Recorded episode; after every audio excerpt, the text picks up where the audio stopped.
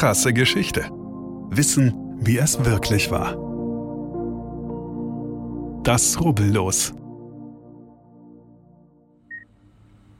Wir schalten die Maschinen ab.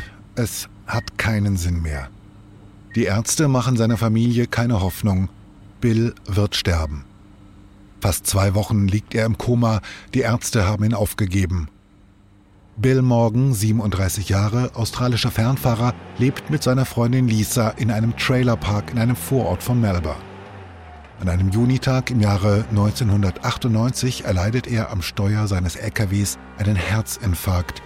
Bill verliert die Kontrolle über den Wagen und verursacht einen Unfall, bei dem er fast zerquetscht und schwer verletzt wird. Eilig bringt man ihn ins Krankenhaus. Seine Situation ist lebensbedrohlich, muss sofort operiert werden. In der Hektik können die Ärzte nicht alle Tests machen und verabreichen ihm ein Medikament, auf das Bill hochallergisch reagiert. Er erleidet einen anaphylaktischen Schock. Sein Herz setzt aus. 14 Minuten und 38 Sekunden schlägt es nicht. Eine Viertelstunde ist Bill tot. Die Ärzte versuchen alles und tatsächlich gelingt es ihnen. Bills Herz beginnt wieder zu schlagen.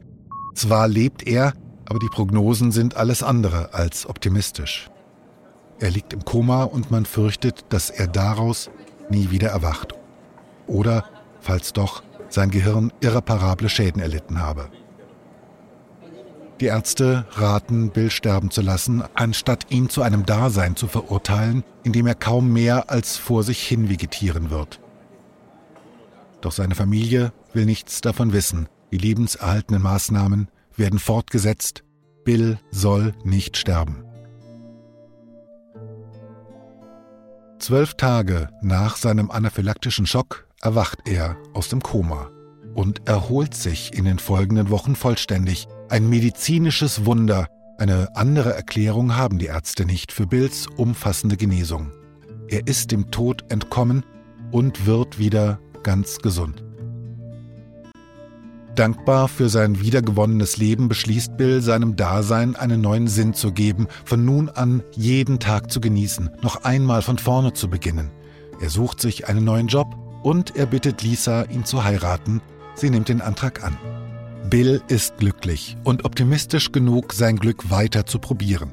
Mit einem Rubbellos, das er sich in einer Postfiliale kauft, so wie er es immer getan hat. Und tatsächlich, auf seinem Los findet Bill morgen einen der Hauptgewinne, ein neues Auto, ein Toyota Corolla Liftback in Smaragdgrün, hässlich, aber egal. Bill kann es kaum begreifen. Gerade war er noch tot, aufgegeben von den Ärzten, abgeschrieben und begraben. Und jetzt ist er frisch verlobt mit der Frau, die er liebt und Lottogewinner eines brandneuen Autos. Ist es zu glauben, fast wie im Märchen. Was für ein Glückspilz. Na, wenn das keine Story ist. So sieht das auch der örtliche Lokalsender, der Bills bewegender Geschichte einen Beitrag widmen will. Um das doppelte Glück von Bill anschaulich ins Bild zu setzen, lässt die Reporterin ihn die Szene nachstellen.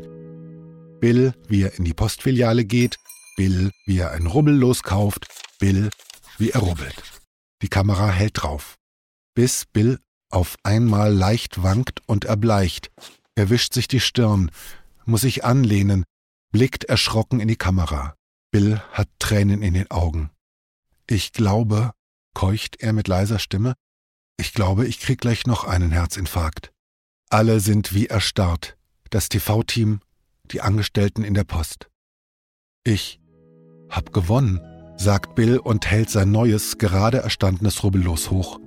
Ohne Scherz. Ich hab gewonnen. 250.000 Dollar.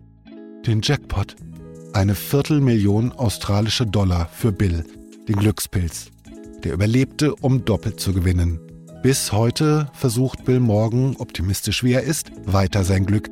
Bis heute kauft er sich jede Woche ein Rubbellos, so wie er es immer getan hat. Richtig viel hat er seither nicht mehr abgeräumt, aber vielleicht wäre das auch ein wenig zu viel Glück. Krasse Geschichte ist eine Produktion von Krane und Rabe im Auftrag von RTL Plus Musik. Autor Christoph Azone. Gesprochen von Christoph Azone. Produktion, Redaktion und Regie Christoph Azone, Denise Köppen, Katrin Rath, Ina Wagler, Sabrina Gottschild-Vetter und Markus Krane. Ton und Schnitt Benjamin Sammer, Lukas Wieland, Jean Leclerc, Axel Rabe und Markus Krane. Falls es euch gefallen hat und ihr keine weiteren Folgen verpassen wollt, freuen wir uns, wenn ihr diesen Podcast abonniert und weiterempfehlt. Danke fürs Zuhören. Bis zum nächsten Mal.